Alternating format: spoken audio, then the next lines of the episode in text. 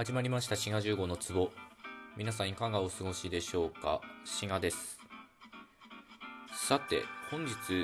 お話ししようと思うのは日本語の和とがについてです。これね和とがについては僕あのこのトークというか番組でシャープ51でお話ししてるんですよね。でもしそちらをお聞きになったことがない方がほとんどだと思うんですけどそちらも合わせて聞いていただきたいと思います。でざっくり言うとですね和とがの違いっていうのは和っていうのはなんか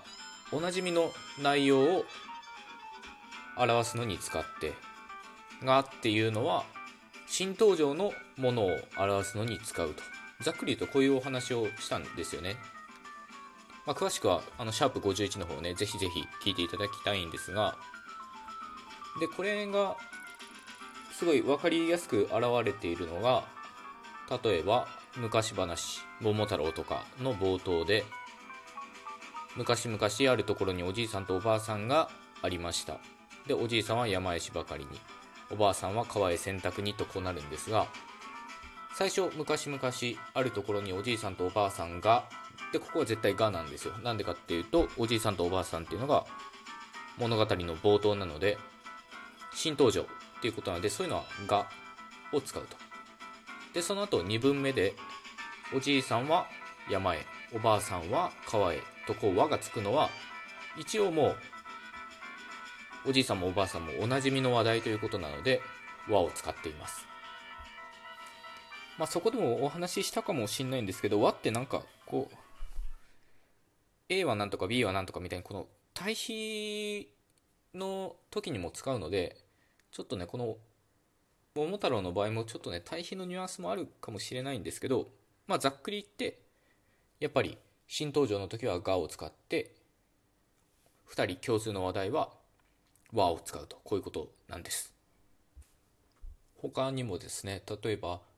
誰が来たの?」っていう質問に対して「田中さんが来ました」こう答えた場合は田中さんっていうのが初登場なのでやっぱり田中さんが来ましたと。こうなります。で同じ質問をですね誰が来たのに対して来たのは田中さんですと。こう答えることもできるんですね。でこの場合は来たのはで来たので来たの間に間じゃねえや。来たの後に和っていうのがついてるんですよね。っていうのが誰が来たのっていうこの来たっていうことがもう2人の間で前提知識というかまあおなじみの話題っていうふうになってるのでまあのっていうのがついてまあ名詞っぽくなってるっていうことなんですけど来たのはでその後新情報が出てくる。田中さんですと。こうなるんですね。でこういう昔話の例とか質問のやり取りから分かるように「が」っていうのは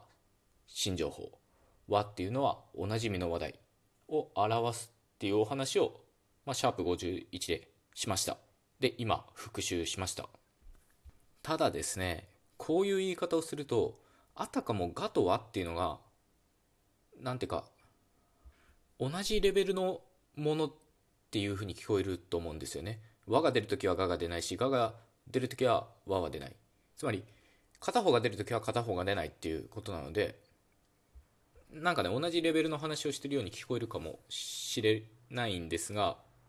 で、実際僕もそういうふうにお話ししてしまってるんですけど、実際はね、がと和ってレベルが違うんですね。で、これは、皆さん中学校の頃に頭の中戻っていただいてですね、まあ、がと和っていうのは両方助詞というふうに呼ばれるものなんですよ。なので、助詞っていう名前がついてるので、なんだ、やっぱりガも和も同じ助詞じゃんかとなりそうなんですが、実は助詞の中にも、サブグループっていうか、なんだ、解分類がございまして、がっていうのは格助詞と言われるものです。で、このがっていうのは、おとかにとかでとかえとか、こういうのと同じグループになってます。一方、和っていうのは、形助詞。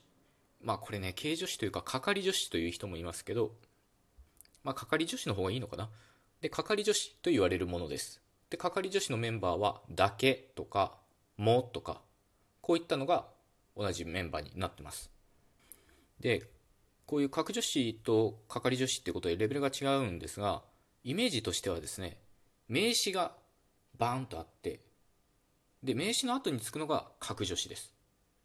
でそのさらに外側につくのが係助詞みたいな感じです。日本語ってそういう言語なんですよ。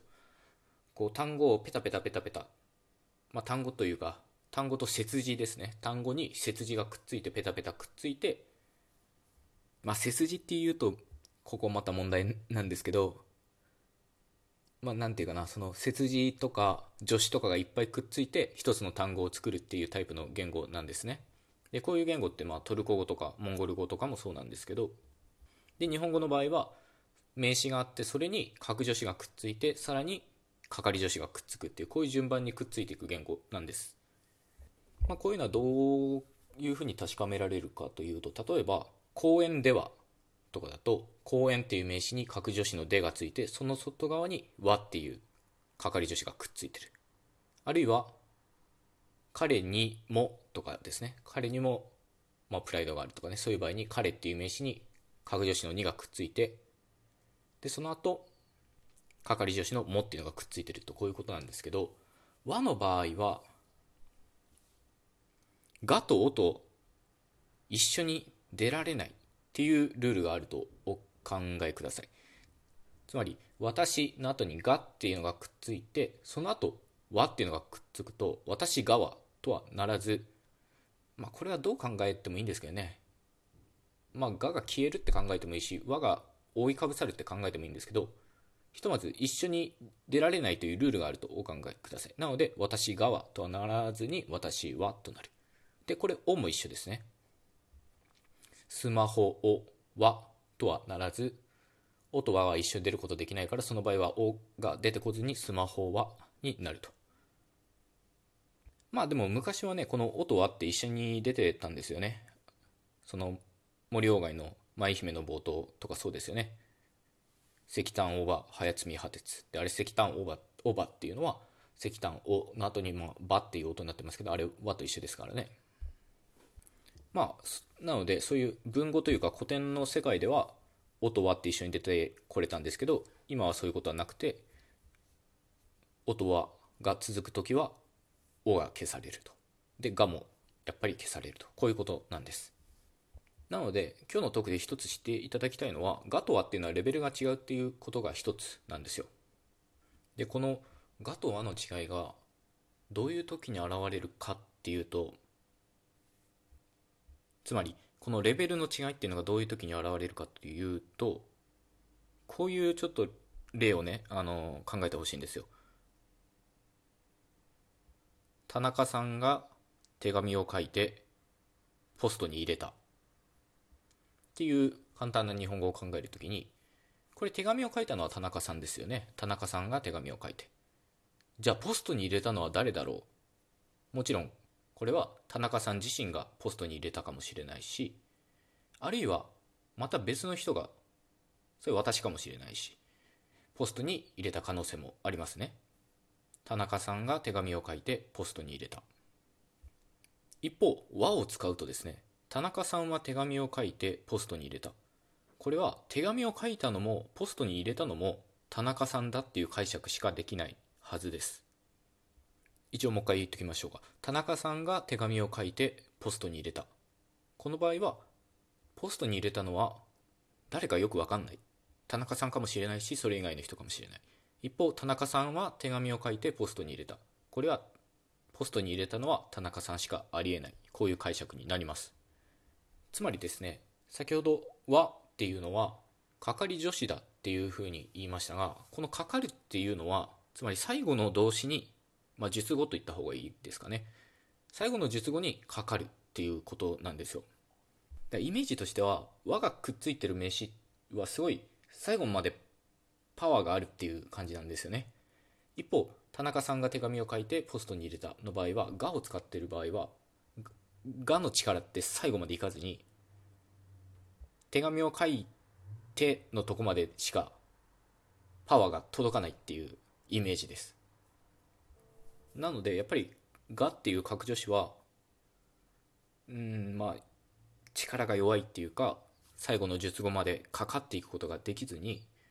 一方和っていうのはこうなんていうかな文全体になんなんていうかな支配する力があるっていうかねそんなイメージなんですけどね僕個人としては。さあこういうことなってたんですよ。ね面白いでしょ？でさらに面白いのはこういうことを皆さん多分知らないと思うんですけど知らなくても使っちゃってるっていうことですよね。まあ知らなくてもというとちょっと語弊がありますよね。本当は知ってるんですよ。